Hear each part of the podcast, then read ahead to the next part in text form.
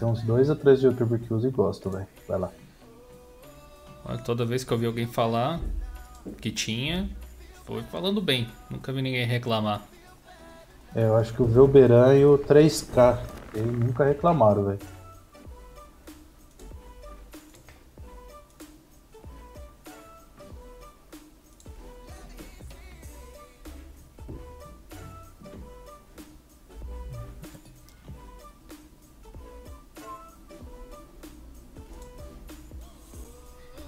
Opa, muito boa noite, muito boa noite aí pessoal, sejam bem-vindos a mais um Dio Linux Friday Show. Sexta-feira chegou mais uma vez. Que semaninha, hein, amigos? Que semaninha, muitas notícias pra gente debater aqui. Sejam todos muito bem-vindos. Obrigado pela presença aí de quem já chegou mais cedo, já estavam trocando uma ideia aí no chat. Comunidade de é sempre demais. Seja bem-vindo mais uma vez, meu amigo gripado, mas batalhando para participar aí, Ricardo, tudo bem? E aí, Dio, sempre na luta, né, velho? E aí, meus queridos e queridonas do chat, tudo três? Hoje vocês vão ter essa voz aveludada de locutor na live. Ah, primeira vez que o Ricardo vai falar mais baixo que eu. É. eu acho.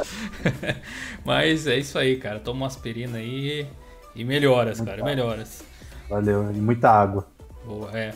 Pessoal, aí vocês podem conferir os links na descrição para as notícias que a gente vai conversar hoje aqui. Coloquei todos aí nos primeiros links para vocês acessarem, não se perderem. A gente vai fazer um breve comentário a respeito da entrevista do Will Cook, que eu acho que é um dos grandes ases aí que a gente teve essa semana, uma das coisas que mais chamou atenção. Mas quando eu começar a falar dela, eu vou dar maiores detalhes do que eu pretendo fazer, beleza? Não posso deixar de agradecer aos nossos patrocinadores para o vídeo de hoje, o pessoal da Walltime, a exchange de Bitcoin aí para quem precisa trocar grana por Bitcoin, Bitcoin por grana. Logo, logo eu vou colocar aí no, na aba da comunidade o novo desafio que eles colocaram no ar lá, uma competição de hack, né? E desafios no sentido assim de resolver mistérios, charadas e tal, que é bem bacana. A gente fez um vídeo essa semana mostrando um pouquinho do que, que eles estavam aprontando por lá. Essa de hoje é bem instigante. Quem me acompanha no Instagram, que tem o link aí na descrição também, Logo vou postar no Stories alguma coisa a respeito desse desafio aí. E claro, os nossos patrocinadores que apoiam a gente através do Clube dos Canais, mantém o Linux em pé e tem acesso antecipado a certos conteúdos também na aba da comunidade. Link aí na descrição para o Clube dos Canais, a galera do Padrim colaborando com a gente com aquele valor simbólico de um real por mês aí, fazendo parte do nosso grupo VIP lá no Telegram, que essa semana a gente teve um sorteio bacana de um pacotão de cinco cursos aí para um dos padrinhos e quem estava por lá já descobriu quem foi o grande Felizardo. Convido você também para apoiar o nosso projeto através da Jill Store, www.jillstore.com.br, a nossa loja de camisetas, canecas e coisas do tipo aí relacionadas ao mundo do software livre, do open source, da tecnologia. Essa camiseta que eu estou usando hoje aqui, por exemplo, é da Jill Store, Agents of Arduino, para quem curte. E parte do valor das vendas provindas da Jill Store são é, direcionadas para projetos de código aberto ou eventos. Nesse mês a gente fez uma doação lá para o pessoal do DebConf, que vai acontecer a Conferência Internacional do Debian. Então, graças ao pessoal que comprou na loja, muito obrigado. Além de ter uma camiseta bacana, ajudar o Diolinux, acabou ajudando o DebConf por tabela. A gente pretende repetir essas ações aí uh, todos os meses, dependendo do orçamento que entrar, a gente vai fazer mais de uma doação. A ideia é aquecer a comunidade através da Jill Store. E se você ainda não participa do nosso fórum, acesse aí plus.diolinux.com.br e entre para com nossa comunidade aí de, de, gente foda, né? Que ajuda os outros, Muito que foda. aprende. A gente tem muita coisa bacana por lá. E eu quero deixar um alerta especial em relação ao Diolinux Plus. Como está tendo sempre muita movimentação, volta e meia a gente vem sofrendo aí de probleminhas técnicos no servidor, porque é muito acesso, galera. E hoje o servidor de e-mail abriu as pernas, como diz, né? Caiu, né, de costa. E aí eu consegui levantar ele até o final da tarde e tá de volta funcionando. Então, para quem não conseguiu se cadastrar ou não conseguiu fazer algum serviço de e-mail, tipo modificar senha, alguma coisa assim, agora já está funcionando bacana. Tem uma nova categoria lá no fórum que é para notícias. Então, se você tem notícias bacanas, você pode compartilhar lá naquele lugar os links que você quiser, que aí a gente pode até inclusive pegar os links das notícias que vocês postarem lá e comentar depois aqui no Friday Show na sexta-feira e o seu nome vai ser lido como uma pessoa que postou a notícia lá. Beleza? E se ela for muito boa, pode até virar artigo. Se for muito boa, pode até virar um artigo, exatamente. A gente faz um material mais extenso a respeito do assunto lá no blog daí. Um aviso rápido, excepcional. Amanhã tem palestra do tio Jonathan aqui na Universidade de Passo Fundo, na IMED. Vai ter o evento Tchê Linux lá. Minha palestra vai ser a partir das 16h45, né? 15 para 5 da tarde. Então, se você mora na cidade de Passo Fundo ou ao redor aí, vá lá na IMED tem Tier Linux o dia inteiro, na verdade começa às 8 da manhã, se eu não me engano. Então estão todos convidados a participar. A minha palestra vai se chamar Linux Desktop 2019 é o ano de você deixar o Windows. Eis a questão. Ah, a gente vai discutir sobre polêmico. esse assunto lá, vai ser bem bacana, cara, bem bacana. Eu vou abrir o Friday Show de hoje, o nosso Geocast, que você também pode ouvir pelo Spotify, pelo Google Podcasts e pelo Castbox, além do seu aplicativo de podcasts favorito com o lançamento do beta do Ubuntu 19.04, que infelizmente não posso chamar de LTS. Né? E cara, ele tem bastante coisa interessante. É o primeiro post aí na descrição, o primeiro link aí na descrição. Eu chamei no artigo que eu fiz de o melhor Ubuntu dos últimos dois anos. E eu acho que ele realmente tem esse potencial. O Ricardo, eu fiquei sabendo que você deu uma testada aí também nele. O que, que você achou? É... Bom, eu não peguei o sistema e dei na testa, tá, gente? Antes que comece. não é esse sentido. Eu acho que instalei, acho que foi antes de ontem, eu acho. E me surpreendeu. Eu falei, caramba, isso é Gnome, isso tá Ubuntu, velho. e, e, eu acho que eu peguei, acho que antes mesmo do lançamento. Então eu vou dar uma atualizada nele, porque ainda ele tava no. No Gnome, acho que 3.28. Acho que tava naquela de mudança, tá ligado? Aham. Uhum. E acho que o kernel nem estava sendo o último, mas eu vou atualizar hoje para ver qual a desse meninão aí. E eu gostei. O visual tá bonito, tá fluido num processador de terceira geração. Isso foi que me surpreendeu mais, porque eu falei, caramba, num, num processador de terceira geração ele se comportar muito bem. Falei, oxe, tá de parabéns, velho. Se for nessa pegada, ah, o, perdão, o, o, notebook que Vai, eu tô tá utilizando ele, aqui, deixa eu ver, até acho que eu desliguei ele aqui, deixa eu ver. Ah, e reconheceu o touch. Sim, não, ele tá, tá show, cara, tá show. Até, até fiz o sacrilégio de, de instalar em Dual Boot com o Mint aqui na máquina de produção. Né? Caramba! Porque, e, olha, isso sim cara, é viver arriscado. Eu, eu sou o tipo de pessoa que é apaixonada pelo Ubuntu desde sempre, cara.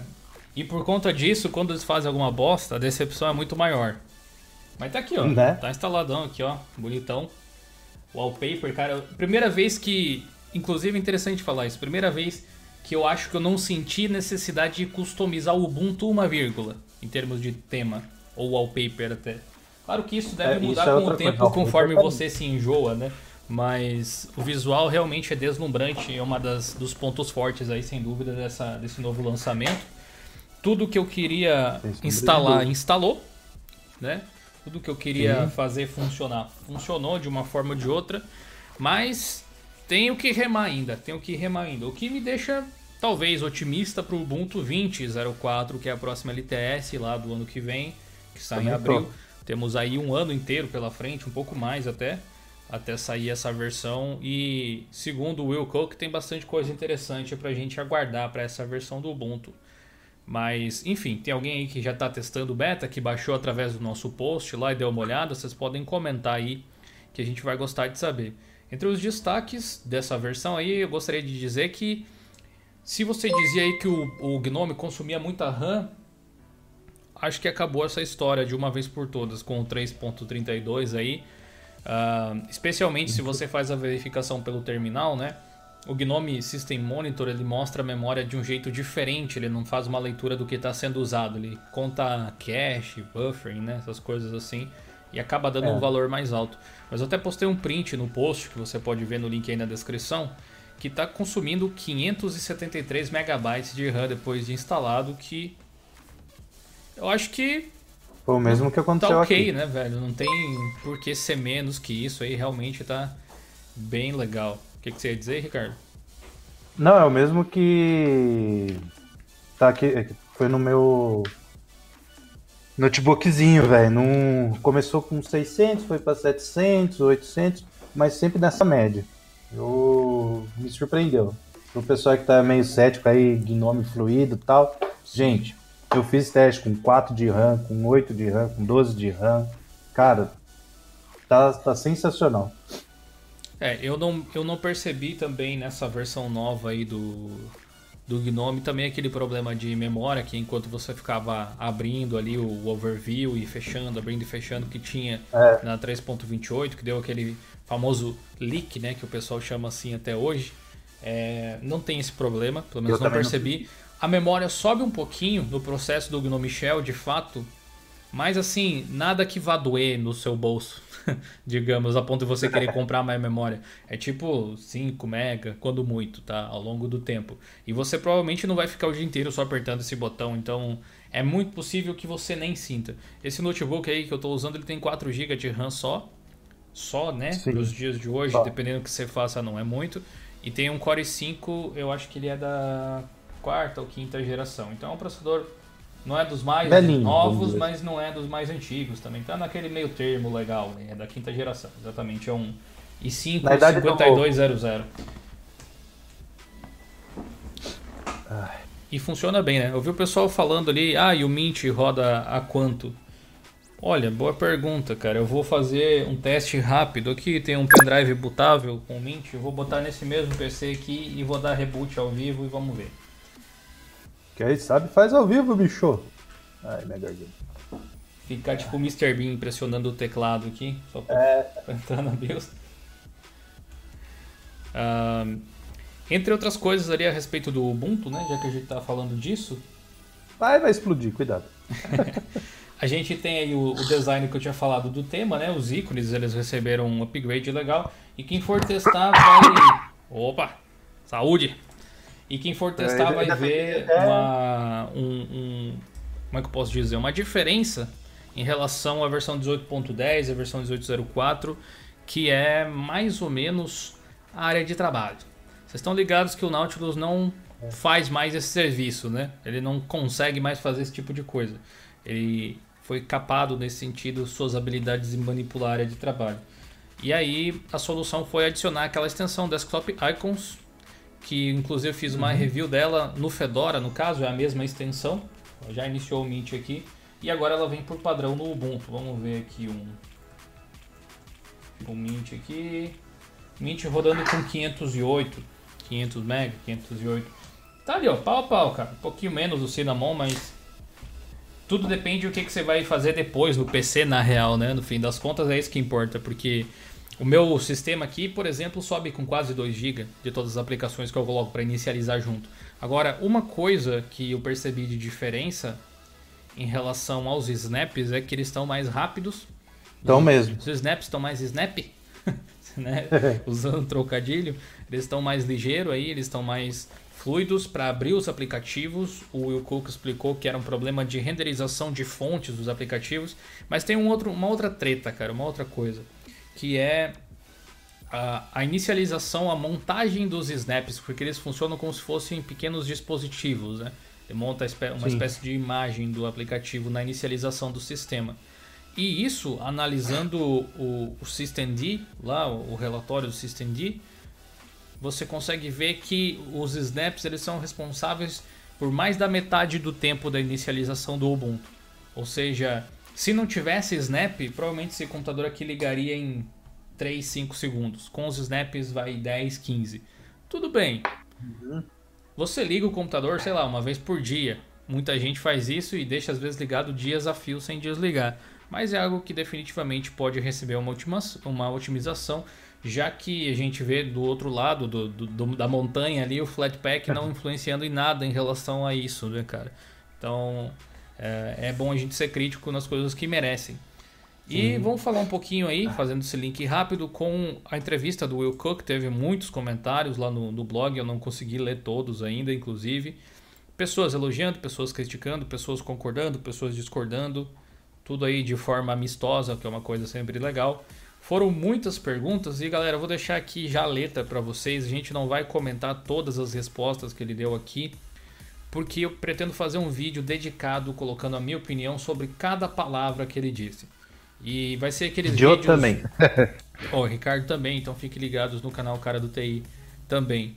É, porque vai ser aqueles vídeos assim de você pegar o café, aqueles antigão, sabe? De sentar ali e a gente ficar conversando por uns 40 minutos, provavelmente. Certeza. E tem muita coisa ali que eu bateu a tristeza quando eu li, teve outras coisas que eu pensei, ei, pá, pelo menos estão fazendo alguma coisa bem legal nesse sentido. Então é uma montanha russa de emoções para quem gosta do Ubuntu, essa entrevista aí. Vale a pena você ler se você quer ter um, um conteúdo adiantado.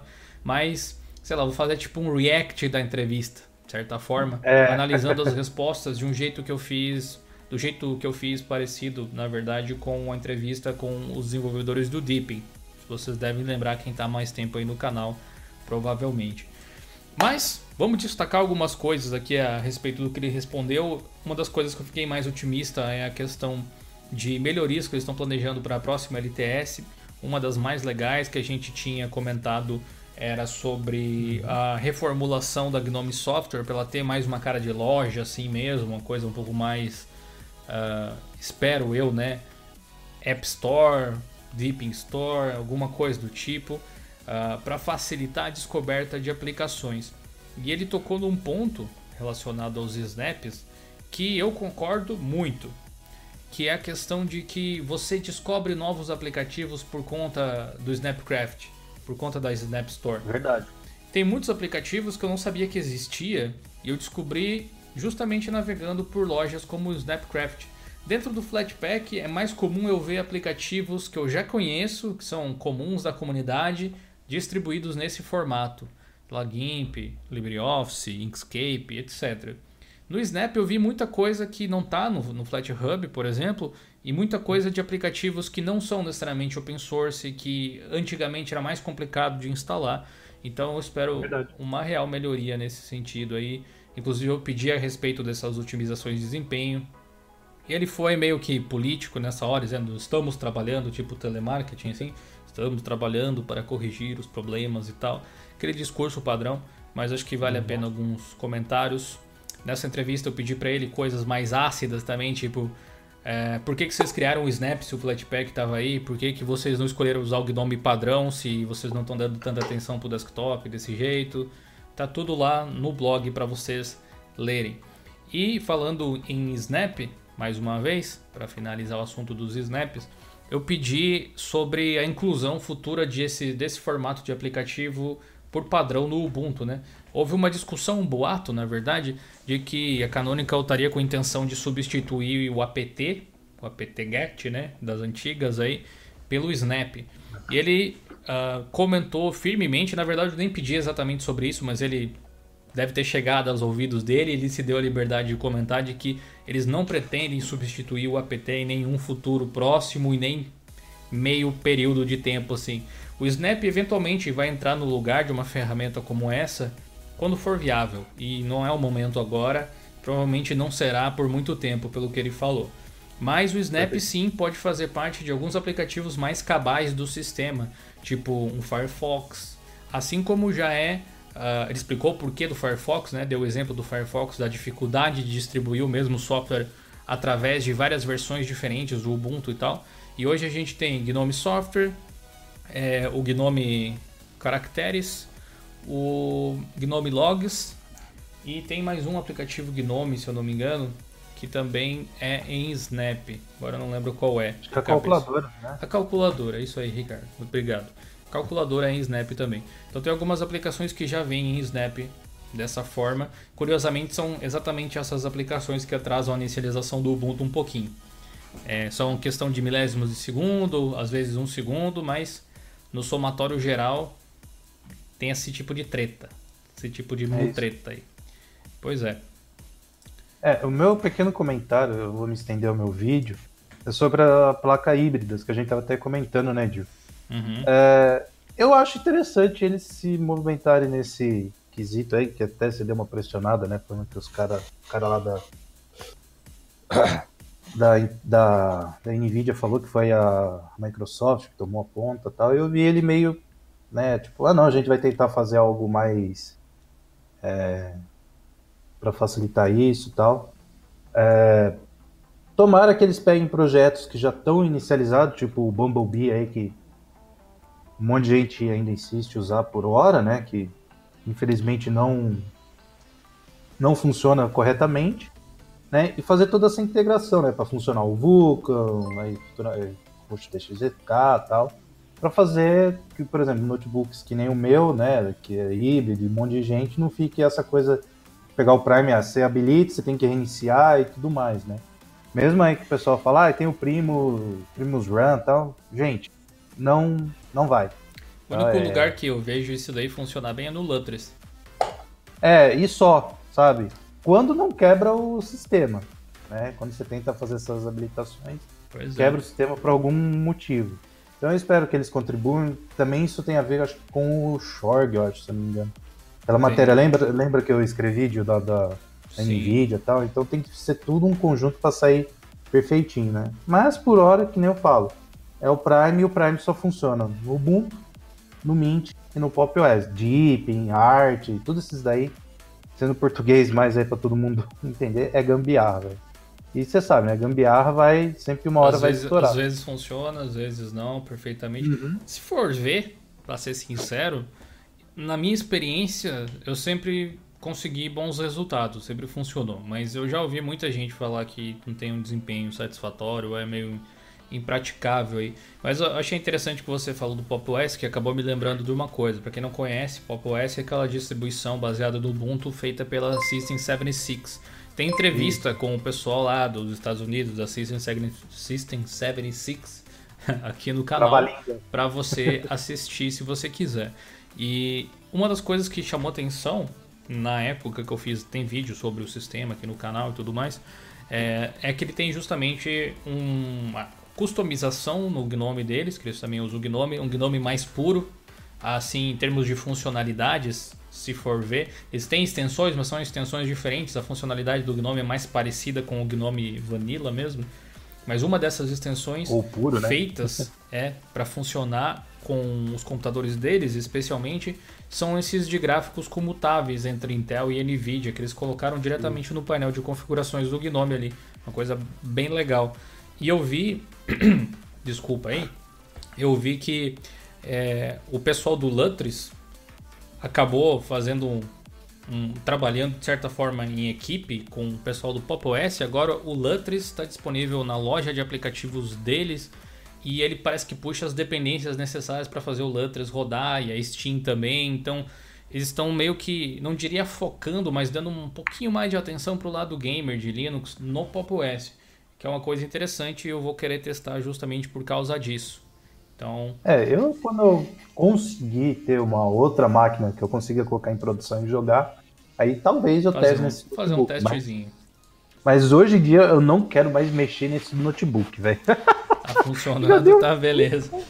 Tá, já me deu muita dor de cabeça, velho. É. Pra quem fala, ah, é no, até no Windows, gente. Até no Windows essa desgraça tava enchendo os pacovados. Mas, é. porque você falou aí do pop, né, Dil? Uhum. É, basicamente eles usam as ferramentas que já existem, mas eu não sei que tipo de refinamento eles fizeram nessas ferramentas. Que, por exemplo, a consumo de energia fica dentro do aceitável, faz essa comutação do jeito certo. Então, e assim, eu também não fui atrás para querer ver como que eles codificaram tudo isso. Eu falei, ah, não, é muita, muita trabalheira porque eu, eu, eu preciso produzir. Então, uh, se eles já fizeram, tá bom, mas eles já usam ferramentas que já estão aí, só que eles fizeram uma. Como é que fala? Uma modificação nelas. Sim, o, o, pop, o pop deve funcionar, não, não sei, mas deve funcionar muito bem nos próprios computadores deles, né? Sim. Eu imagino que eles devem, devem ter feito aquele ajuste fino, assim. E eu fico muito curioso para ter uma dessas máquinas. É uma pena que eles não vendam mais pelo, pro Brasil. É. Lembro que na entrevista até eles comentaram que eles vendiam pro Brasil, mas acabou, Verdade. acabou acabaram parando por conta de problemas com tributos e, e, e enviavam o notebook e o correio perdia. Ah, normal, né? Aí é complicado, né, Clã? Mas é isso aí, né? Então a gente pode esperar coisas interessantes aí e aguarde então o meu bate-papo a respeito aí do, do Will Cook, de sua entrevista. A gente vai ler todas as respostas, todas as perguntas com calma e debater. Eu vou explicar para vocês em que contexto foi respondido, porque obviamente a entrevista foi feita em inglês, eu fiz a tradução para o português e certas expressões que eles usam, como é de se esperar, não existe uma tradução específica, então tem que meio que colocar o que ele deu a entender assim. Então aguardem por esse vídeo aí que vai ser um complemento legal para a entrevista. Outro tópico uhum. bacana aí para a gente falar a respeito de Linux, é que eu vi até de algumas pessoas pedindo aí, é que tem o Proton 4.2 aí na parada, né, né, Ricardo? Mas antes da gente falar sobre ele aí, eu gostaria de agradecer a participação de todo mundo. Obrigado pelos likes, obrigado pela audiência. Se você ainda não clicou no botãozinho aí do dedão, dá um clique aí, clica no compartilhar também, leva para mais pessoas. Tenho certeza que muita gente vai achar interessante esses assuntos que a gente debate por aqui. Muita gente precisa conhecer, expandir os horizontes aí, conhecer mais coisas no mundo da tecnologia. Então o Proton 4.2 chegou, deu um pulo grande, né? Que a versão anterior era 3.16. Deu aquele uh! Opa! Rapaz, a impressão que dá é que mudou muita coisa. Na verdade, teve muitas correções, mas em si, para desempenho de games, para aumentar os, os, seus FPS aí, é. um pouco sim, mas não necessariamente. A gente já estava usando uma das grandes novidades que vem com o Proton novo aí, que é o DXVK na versão 1.0, 1.0x, digamos assim, através do Lutris. Quem acompanha a gente na Twitch a todo dia, a partir das 20 horas, sabe que a gente tem jogado de forma muito satisfatória, especialmente essa semana a gente jogou PES 2019 e é, Overwatch. Agora com essa atualização do Proton, quero testar o Mortal Kombat XL para ver se ele está com desempenho melhor. Já estava jogável antes, mas eu sentia que dava umas engasgadas se eu colocasse certos elementos gráficos no jogo. Uhum. Vai que deu uma diferença aí, né? E... Ó, vou falar... Ah, não, pode, desculpa. Pode falar? Desculpa, pode falar, velho. Ah, eu só ia dizer que outra novidade em relação a correções e edições interessantes, atualização para o F-Audio que alguns games, por exemplo, tinham probleminhas de chiado ou davam uma engasgadinha no áudio, parece que aos poucos eles estão corrigindo isso. E atualizações para games específicos também apareceram, tipo melhorar o comportamento do mouse no Resident Evil 2 e no Devil May Cry 5, que saiu esses dias aí, além de correções para quem gosta de um basquetinho e joga NBA 2019 ou 2018 também. É, eu ia falar, tipo, eu uso como parâmetro os Batmans, né? Hum. E o último Arkham Knight, é isso que fala, é, não ainda não roda, só aquele você instala via LUT. Não sei por que, que o pessoal ainda não corrigiu isso no Proton. Sabe lá Deus por quê. Talvez Mas... seja um jogo antigo, né? Vai saber. Não, aquele Arkham Knight foi o último da série Arkham, se eu não me engano. É, mas acho que, é, é, acho que deve entrar aquela questão de games que as pessoas estão comprando agora, né?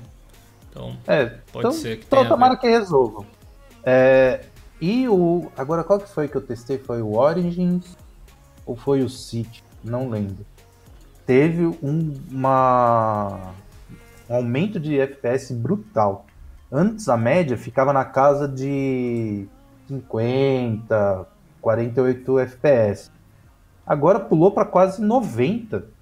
Sim. Eu falei, eita caraca, velho. Eu, eu, senti, a gente usou isso um pouquinho antes através do Lutris, mas eu senti é. que o Overwatch rodando no máximo que ele consegue, que o, tem a limitação de 300 FPS, em certos momentos bate 300 e é isso, com gráfico no alto, no Linux. Bate, é. Eu, o então, meu okay. aqui deixei no. O meu bate entre. 300 tá bom, acho, né? tem horas que ele bate esses 300, mas pô, 300 FPS, meu sim, Deus do céu. É que são em momentos específicos, né? Mas do gameplay, de forma geral, fica ali 90, 100, cento e tantos, 130, depende do mapa, né, e tal, assim. Jogos variam realmente bastante em uhum. relação a isso aí, né? Mas é muito bacana então... ver essa evolução do projeto e é bom ver que a, a, o, o, desenvolvimento ele continua, né? Eles estão ativamente melhorando esse projeto aí. E, para falar a verdade, eu não vejo a hora que alguma outra empresa resolva usar o Proton da Valve contra ela. É. né? Pra, pra, tipo, tipo uma Epic, Epic Store, exatamente. E, e, é muito legal ver que lançamentos tipo o Devil May Cry aí já tá rodando o fino da bola, né? Você via uns gameplays aí no YouTube, o Ericsson, se eu não me engano, tinha postado alguma coisa em relação a isso lá no, no Livre Software, no canal dele. Tá rodando mesmo. muito bom. Muito bom, não, muito bem. E tem muitos jogos aí que eu não testei porque eles estão caros. Essa é a resposta. É, só, é só isso mesmo. Tipo, o próprio Devil May Cry ali é. Nem sei quanto tá, deixa eu até ver aqui. Devil May Deve estar tá na base dos 200. Ah, Gil, eu já publiquei aquela matéria lá do Vampire. Ah, pode até comentar então aí agora, enquanto eu vou procurar aqui o preço. Então, galera, pra quem aí gosta de vampiros e afins, deixa eu até pegar aqui a matéria pra jogar no, no chats. O, deixa eu aqui. Vampire the Masquerade Bloodlines 2. Tá um, um boato, não, uma, uma forte tendência de ser lançado para Linux, segundo o Steam DB. Então, tá lá o símbolozinho do, no Linux e tal. E o joguinho que eu vi pelo trailer parece ser muito legal. E eu não sabia, com a minha pesquisa rápida lá, fazer a matéria. O primeiro usa Search Engine da Valve. Muito legal isso daí. É, ah, né, ah, saber. Sim, a Source, que, né, na verdade. A Source, é. Source. Só que eles tiveram que correr com o jogo e eles não conseguiram dar a mesma qualidade que teve, acho que foi o Half-Life 2, eu acho, que usou. Então tá tendo esses problemas. Então, aí um AAA, né, que o pessoal tá já comentando, pra, provavelmente vai ser para Linux, vai ter para Linux. Eu coloquei na matéria, a pré-venda ainda tá para Windows, não tá nem para para Xbox, PS4 e tal, mas lá no SteamDB tá lá para Linux, é, Windows e macOS. É, é, é legal de ver isso aí que Tipo, mais do que nunca tá escrito ter tipo o logo do Windows não quer dizer que roda só no Windows, né? É né? meio que é, é curioso pensar assim. Os dois jogos, o Resident 2 e o Devil May Cry 5, estão 130 conto, galera. É. Então, vamos esperar Espera uma promoçãozinha, hein? Vamos é. esperar uma promoçãozinha. É, a gente está construindo nosso canal de jogos lá na Twitch aos poucos, então você está convidado para participar. Vamos engordar essa comunidade de Linux Gamer aí. Participe com a gente, inclusive vai rolar live lá, jogando Overwatch, muito provavelmente depois que acabar a live aqui, tá? A partir das 20 horas, então fiquem ligados aí, já dá uma passeada por lá, tem o um link aí na descrição do nosso canal de lives. Uma passada rápida aí, antes de ler algumas questões que vocês podem fazer aí, pessoal. É, a gente teve alguns artigos que valem um, um, highlight, além desse aí do, do game que o, o Ricardo acabou de comentar. O Henrique, que não está presente hoje aqui, vocês devem ter percebido, né? O Henrique também teve problemas aí de, de saúde, estava passeando no hospital. Um abraço para você aí, Henrique, nosso sistemático. É, espero que esteja tudo bem, que você possa estar tá aí na próxima sexta. É, ele fez um artigo bem legal a respeito de um emulador de GBA, Game Boy, para Linux que a versão, o, o MGBA, né? Ele tava com um probleminha na versão normal, que tinha uma dependência que não era satisfeita nunca, era difícil de achar. E a solução foi Snap. Tá com Snap. E aí lá tem um, tem um artigo no blog explicando lá para você que gosta e quer jogar uns Pokémon da vida aí, de repente, tem lá o, o, a forma de você instalar. Na verdade, ele também disponibilizou um, uns pacotes ali com as libs que precisa caso você não seja um adepto do Snap. Mas é uma forma simples é. de resolver também, né? Outro artigo bacana que foi publicado lá no blog essa semana é o Hardware Probe. Eu, achei engraçado Muito que tem legal. gente que diz que leu hardware pobre só de reflexo. Verdade. Mas é uma, uma forma muito bacana de você extrair informações do seu sistema. E inclusive é interessante porque essa base de dados pode ser utilizada pelos próprios desenvolvedores do kernel, do linuxhardware.org, para documentação mesmo. E você pode utilizar essa ferramenta para levantar informações a respeito do seu sistema e ver o que está rodando nele, quais são os drivers que estão instalados, é, todo tipo de dispositivo, se está funcionando bem, se está com algum tipo de problema. Enfim, vale bastante a pena, consulte aí na descrição, é um aplicativo bem interessante de se testar. Eu testei ele também durante essa semana e realmente traz um relatório dos mais completos que eu já vi. Ele gera um link legal para você compartilhar. Uhum. O Henrique até publicou isso aí por conta lá do fórum, né? Muitas vezes as pessoas pedem ajuda, mas não sabem descrever bem é, qual o computador que tem, né? Eles não, estão tá acostumados, tá às vezes, a esse tipo de pergunta. Ah, qual é a minha memória, qual é a minha placa-mãe ou qualquer coisa assim. Esse software aí resolve essa parada Fácil, fácil, cara. Fácil, fácil. Uma outra coisa que a gente teve de interessante aí para quem é adepto de gerenciadores de e-mail, Jiri, que faz parte do projeto Gnome aparentemente agora, né? Chegou na Sim. versão 3.32 e tá com um visual que se integra perfeitamente ao novo Adwaita aí do Gnome. Bonitão, Bonitão sedoso. Mesmo. E quem curte esse tipo de gerenciador de e-mail provavelmente ganhou uma nova alternativa. Eu não sou muito adepto disso. Aí você usa gerenciador de e-mail aí, Ricardo? Uh, eu peguei ele só para dar uma testadinha. Eu já usei muito, principalmente o Thunderbird. E eu testo esses gerenciadores porque sempre vai ter gente querendo tipo ter um, um outlook da vida, né? E, e eu gostei dele. Ele tem ainda muita coisa ainda para ser incluída. Tem, por exemplo, não tem como organizar os e-mails tal, mas eu acho que agora ele tendo essa frequência um pouco maior de, de atualização, eu acho que ele vai ser uma, um belo concorrente ao Thunderbird, velho. Porque eu pois achei é. ele bonito, clean, né? E, e a licença é. Não tem aquela coisa tipo que nem tinha o Nylas lá, que era o bem antigão, o Thunderbird você Sim. tem que fazer várias mutretas, vamos dizer assim, para fazer a, adaptação, se você quiser portar aí, só lá instalar e já era.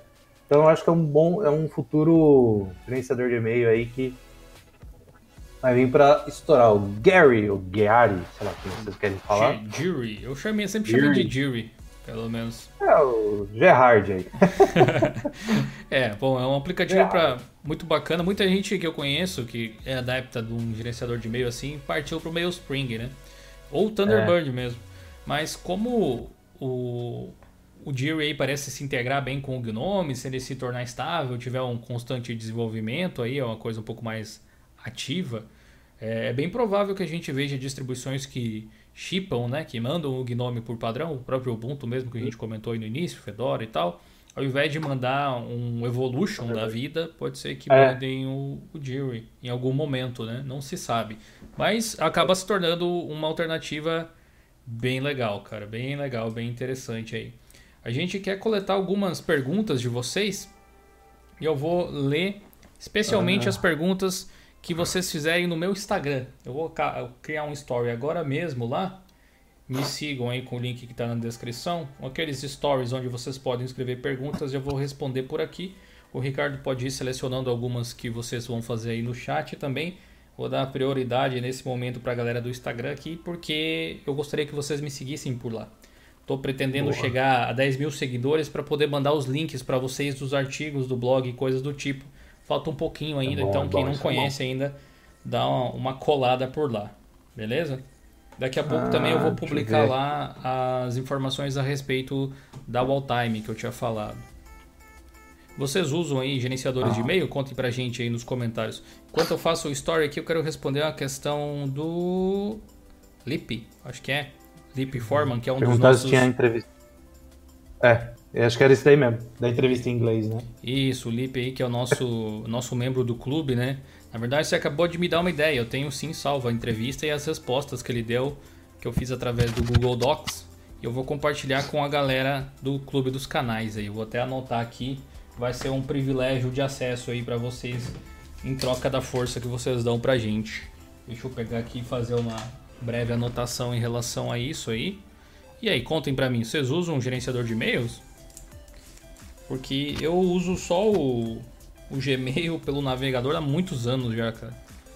É, eu e também. Outro, outros e-mails, né, geralmente pelo navegador. Eu também uso tudo pelo, pelo navegador, tanto pro, pro canal, pra empresa. Perguntaram o negócio das múltiplas contas, né? E o login lá do Gmail. É, depois vocês dão uma, uma olhada lá na matéria, um pouco mais detalhada. Deixa eu ver se eu até colocar aqui para vocês. E assim, se for tentar fazer direto, vai dar erro. Mas, se vocês colocarem lá no Contas Online, né? Vai já aparecer direto lá no, no Gary, Gerard, ou whatever. então, a dica que eu dou é o quê? Quer usar esse Gary? Vá lá no, no Contas Online e sejam felizes. Daí dá pra você ter várias e várias contas lá no Gary. Tá aí, ó. Eu mandei o link aí pra vocês. Ele tinha aquele problema do, do, de, do Gmail reconhecer ele como um e-mail pouco confiável, se eu não me engano. Não É. sei se isso está acontecendo ainda. Acontece se você fazer direto. Né? Sem, você vai lá diretão, vai colocar, ele fica bloqueando. Aham. Mas se for no contas online, colocar, lá o contas online e tal, pra fazer o negócio tudo bonitinho, ele para de dar isso. Por quê? Só o desenvolvedor sabe, e pelo que eu li lá na, na nota dele, nem, nem ele deu muitos detalhes. Então,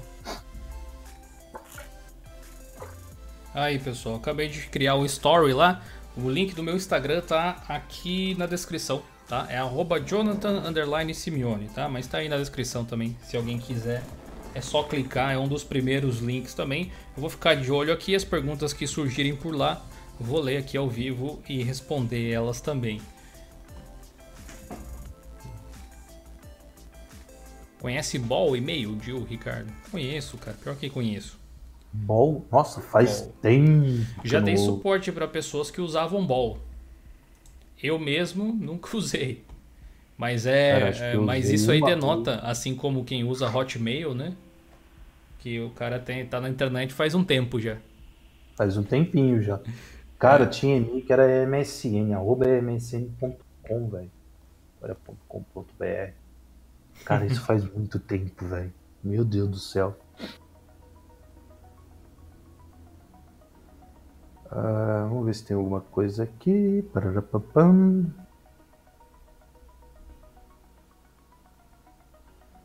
Ah, notícia né, que eu dei ontem, mas falo aqui hoje. A gente aqui, o de Linux e tal, tá, é o maior canal de gamers no, na Twitch. Então a gente passou lá o pessoal lá do Game Linux. Passou por 100, mais ou menos. Então, Como, como o objetivo é chegar em um milhão de seguidores lá, ainda faltam uns 990 e poucos mil. É, então, se o pessoal aí puder ir lá, faz uma conta rapidinho. Ah, dá pra usar o Facebook aí quem tem. Cria lá rapidinho, é só seguir. Na real, dá até pra assistir se quiser sem estar logado, né? Mas é, É. legal se puder acompanhar lá, que até as notificações costumam funcionar muito bem, obrigado por lá. Tem um, Exato. tem um artigo até que eu esqueci de mencionar, que é um artigo importante que eu fiz essa semana, é, no, no Diolinux, que é esse artigo que eu vou colar aí no chat agora para vocês darem uma olhada. né? Pessoal ali Aqui. falando dos e-mails, eu tive um do IBEST, velho. Olha como é, E é velho. Eu fiz um artigo falando sobre coisas que nós, de Linux, fazemos e que você provavelmente não sabe. O projeto está se expandindo bastante aí, especialmente 2019 tem sido um ano curioso, cara, no mínimo. Para enfim, para tudo que a gente vem fazendo, especialmente por conta do GeoLinux Plus, nasceu muitas coisas. Tem um novo projeto aí batendo a porta logo em breve, que eu não vou falar aí, mas o pessoal do Padrim provavelmente vai ter um acesso antecipado, vai conhecer antes, né, assim como foi o Plus. E eu contei a história ali da onde surgiu o nome GeoLinux. E para ser sincero, eu mesmo tinha esquecido desse detalhe, desse mero detalhe. Eu comecei a mexer em umas coisas meio antigas ali, e eu descobri um serviço que era no Google Sites. Ainda existe o Google Sites, na real. É uma forma, Sim. inclusive, se você não tem página nenhuma na internet para o seu negócio, na pior das hipóteses, você vai lá e cria um Google Sites. É simples e, enfim, pelo menos te dá um destino. É. Mas eu tinha criado essa página na época que eu tinha começado a dar aula de informática. Eu dava aula de manutenção de computadores. E aí eu fiz ah, uma, uma página onde eu disponibilizava material para download, sabe? Material para a galera baixar, para os alunos baixar apostilas, slides, coisas do tipo assim. E aí tinha as categorias. O nome do site era Diodática, porque eu já era comediante desde aquela época. Olha o nível, a gente. didática Olha o do. Jonathan, a diodática. E aí tinha as categorias, tipo, Geo Downloads, o site montava as pastas, né? Geo Downloads, Geo Windows, Geo Linux, Geo, sei lá, Slides. e aí provavelmente nasceu dali. ah, eu tirei provavelmente esse nome para criar o blog depois e o resto é história, né? Mas eu vou fazer um vídeo provavelmente mais profundo em relação a isso aí. Com um, vai ser um vídeo especial de aniversário do blog de Linux. O blog de Linux está de aniversário no dia é, 22 de abril, tá logo aí. Olha. Oito anos, galera. Menos Oito de um mês, anos. Oito anos de Diolinux já. De blog Diolinux. Nem eu diria, né? E a gente vai fazer um vídeo especial aí para mostrar algumas curiosidades que provavelmente vocês não sabem a respeito dessa trajetória muito louca aí que a gente vem a gente vem tendo. Traçando. É, tá, tem muita coisa acontecendo. Inclusive, muitas pessoas participaram ao longo do tempo aí, uh, que é até difícil de contar. Eu fiz aí um agradecimento especial. Se vocês puderem, acessem lá esse, esse post que eu coloquei aí o link no chat. E deem uma olhada, cara, deem uma olhada. Tem bastante coisa que provavelmente vocês não sabiam que vocês podem ajudar a gente a realizar, muito provavelmente. Vai ajudar e muito, galera.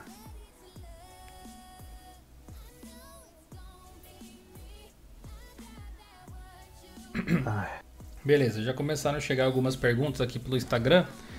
Deixa Bom. eu ler aqui a, a pergunta do Camargo tá Camargo Net 66. Ele falou o seguinte, ó: Qual distribuição recomendam para notebook? Quer falar, quer fazer as vezes aí, Ricardo? Tem alguma que você recomenda para notebook?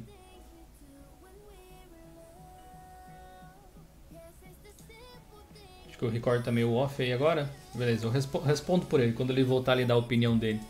Eu, eu diria que o que é importante a gente observar é o tipo do notebook, né? Apesar da gente meio que generalizar, eles não são iguais, tem hardwares diferentes, potências diferentes, isso influi diretamente em qual interface, por exemplo, vai se tornar melhor para você rodar. Mas particularmente eu acho que o Gnome, distros com Gnome tem um sei lá, funcionam bem em notebooks assim, de forma geral, especialmente os que forem sensíveis ao toque, tem muitos modelos hoje em dia que tem isso. Eu uso no meu laptop aqui o Ubuntu agora 19.04 e o Linux Mint 19.1. Mas nele já rodei Deepin, já rodei Manjaro, já rodei Fedora, já fiz vídeos com Endless nele, enfim, já instalei vários sistemas. Eu diria que um bom sistema realmente para manuseio de notebook, se ele tiver placa híbrida, é o Pop OS por conta daquele gerenciamento comutável que a gente falou. Vale a pena dar uma olhada a respeito desse assunto aí de, de distros que tem gráficos comutáveis meio que pré-configurados, assim, provavelmente vai fazer bastante diferença para você. Se for, um, se for um hardware fraco, você pode considerar distros que tenham interfaces um pouco mais leves, né? Versões, variações da distro que você mais gosta, que tenham um MAT, um XFCE ou algo do tipo. Você tem alguma recomendação, Ricardo? Ah, eu tinha saído rapidinho. Repete rapidão a pergunta só a pra pergunta é pra... qual distribuição vocês recomendam para notebook? Ah, tá. É, não tem muito o que falar a complementar. É, se for sem placa NVIDIA, você pode escolher qualquer distribuição. Agora, se tiver NVIDIA, é que nem você falou, Joe. Ou é Ubuntu, Mint ou Pop OS. Então pode descartar aí Deepin, Debian, Fedora, OpenSUSE. Pode pode tirar o cavalinho da chuva, infelizmente. Então, eu tô até é. respondendo agora um, um cara ali na, na comunidade do Fedora, que ele tem um notebook com NVIDIA, eu vou ter que tirar o doce da boca dele falando que o Fedora não vai rodar, velho. É, mas o Fedora, por exemplo, para quem gosta de testar coisas, é um lugar muito legal para usar o Wayland. É um lugar que está bem Sim. implementado. É, se eu não me engano, o Renato lá do, do FastOS, da oficina do Tux, nem sei se ele. Ele até ele disse que ia aparecer hoje por aí, não sei se ele apareceu. Mas no chat. ele ele fez uns testes usando o Wayland, sempre reporta, né, que ele usa Intel, se eu não me engano, e diz que está funcionando bem para esse tipo de atividade aí. Espero que o Wayland emplaque logo, né, cara? Seria muito bom que a gente tivesse essa novidade. Inclusive, o um abraço lá pro Renato. É... O Josias, uh, Josias JP16, em questão de estabilidade e performance do Ubuntu 19.04 de 1 a 10, qual? Uh, 8,2. Sempre dá para melhorar, né? Eu acho que daria essa nota aí, cara. Uh, o que você acha da integração do Linux Azure da Microsoft? O MoritaDB perguntou. Eu nunca testei, para falar a verdade, o Azure.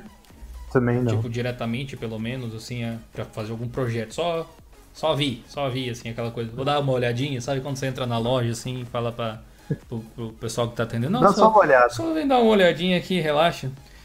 Mas, uh, do ponto de vista filosófico, não vejo problema nenhum. Do ponto de vista técnico, parece que a Microsoft está bem feliz. As Sim. distros que rodam por lá aparentemente estão faceiras também com o resultado.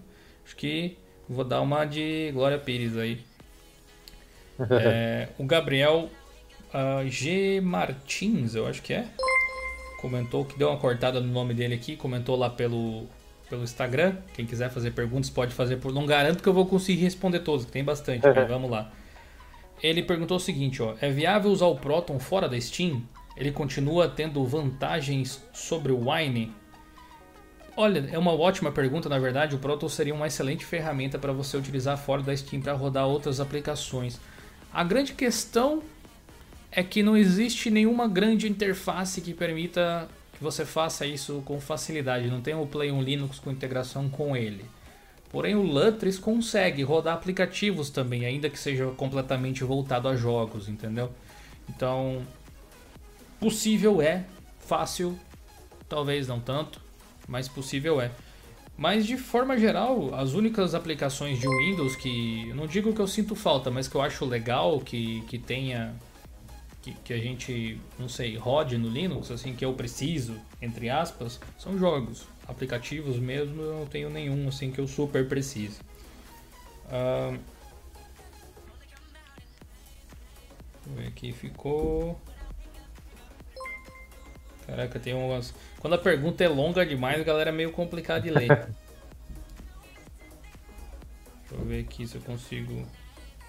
Aqui. Um, que senha eu coloco no Kali Linux no modo live, pelo amor de Deus, me ajuda. Guilherme. É, o usuário é root e a senha é root ao contrário, se eu não me engano. É, o Gabriel mandou outra pergunta aqui, eu acho.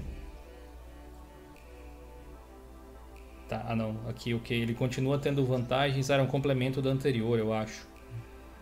Ele continua tendo vantagens sobre o Wine com programas que não são jogos. É, realmente eu não usei o Proton para essa finalidade, Gabriel. Mas teoricamente. Eu consegui uma vez, mas assim, foi uma gambiarreira desgranhenta, é. velho. Uhum. Acho que foi aquele do. Negócio de, de ler PDF da Softmaker, velho. Meu senhor amado, velho. É. Ah, Uh, Aproveitando aqui, a, a, rapidinho, Gil, o Davi Emanuel falou que se o Proton resolve a encrenca das híbridas. Cara, Proton é para jogo, não tem nada a ver com híbrida. híbrida seria sistema operacional, kernel, drive. Na, ver, na verdade, ele, ele não, não é exatamente só para jogo, porque dá para é. usar para outras coisas. Só que a função dele não tem a ver com essa parte do, do drive. É. Assim. O Proton seria. Pensa no Proton como o Wine, é a mesma coisa. É uma versão é. modificada do Wine. Então, do mesmo jeito que o Wine não resolve esse problema, porque a proposta dele é fazer outra coisa, o Proton também não faz. Exato. Qual curso trabalha relacionado à segurança de redes de computadores? É a pergunta do garoto cítrico. Curso que trabalha com relação a redes de computadores? Segurança. Não sei se existe alguma coisa específica disso, se existe um nome para isso um curso para isso. Eu sei que existem uhum. especializações nessa parte. Alguém conhece um curso que trabalha especificamente com segurança de redes? A administração oh, de sistemas, que eu lembro. alguma coisa do tipo, um curso assim, geralmente vai ter noções no mínimo básicas a respeito disso, mas focado nisso, provavelmente você vai encontrar um curso mesmo, tipo, não necessariamente numa universidade que tenha isso. Para a parte de, de redes e seguranças, né, que ele tá perguntando, né? É o. Tem o da. Da Microsoft, tem da Cisco, uh, tem da própria Linux Foundation, os LPI aí da vida. Aí dentro da Microsoft, aí você tem uma variedade. Você pode ir desde o servidor, tem para estrutura de redes e por aí vai. Então procura a certificações na parte de redes com essas empresas, Microsoft, Cisco, eu não lembro se a Furukawa tem também, mas a da Linux Foundation. Então. Eu tive que dar a risada do Glauber e o nome do curso se chama Google. ai, ai. Boa, boa. Ó, o Luke perguntou o seguinte: você perguntou, não, comentou o seguinte. Vocês já perceberam que vocês estão na internet ao mesmo tempo que o Rato Borrachudo e o David Jones? A gente tá fazendo live ao mesmo tempo? Não tinha percebido. É, só que eles estão lá no. No Face? No Face. Ô plataforma zoada que é aquilo, velho. Meu Deus do céu. É, o Facebook vai, recebo... ter que, vai ter que cortar um dobrado para mudar minha opinião sobre eles. Ele falou, o próprio Luke comentou o seguinte, e o Leon do Coisa de Nerd. Então, Acho que ele tá na Mixer. Ficou naquilo mesmo, na verdade, né? Que a gente tinha conversado esses tempos aí, vocês lembram? Que era para ajudar ele a usar a, ferramenta tava... lá e tal. Mas eu acho que não vou garantir nada, mas tô com uns papos aí com, com o pessoal da Samsung, quem sabe a gente consegue trazer por conta própria o Dex aí para mostrar para vocês e uma oportunidade aí. Muito obrigado pela galera que fez as perguntas. Eu acho que é uma forma bem legal de interagir aqui, inclusive curtir a ideia, né? Porque fica aqui até mais organizado do que na própria no próprio chat aqui, fica mais fácil de ler as coisas. E eu gostaria de agradecer ao Esdras Andrade que mandou 9 reais aí. O Resident Evil 2 está mais próximo de ser comprado, graças a você, Esdras. Muito obrigado. Ele não falou nada aí, mas é nóis, pessoal. A gente vai encerrar o episódio de hoje por aqui. Você vai poder ouvir ele aí uh, no seu Spotify na segunda-feira ao meio-dia, beleza? Então é só sintonizar lá o Geocast no Spotify, se você ah, usa, né, Spotify. E a gente vai continuar a jogar agora no nosso canal de games lá na Twitch, tem o link aí na descrição, ou twitch.tv barra Linux, como tá aqui em cima, acho que é do lado esquerdo quando eu levantar o braço, não, lado direito, aqui, não, do lado esquerdo, é, eu acho que é aqui, deve estar tá aqui é o texto, ó, tá vendo ali? twitch.tv barra Linux. Só seguir lá. Valeu, galera, até a próxima semana, ou até daqui a pouco, para quem cola com a gente lá na Twitch, valeu! Valeu,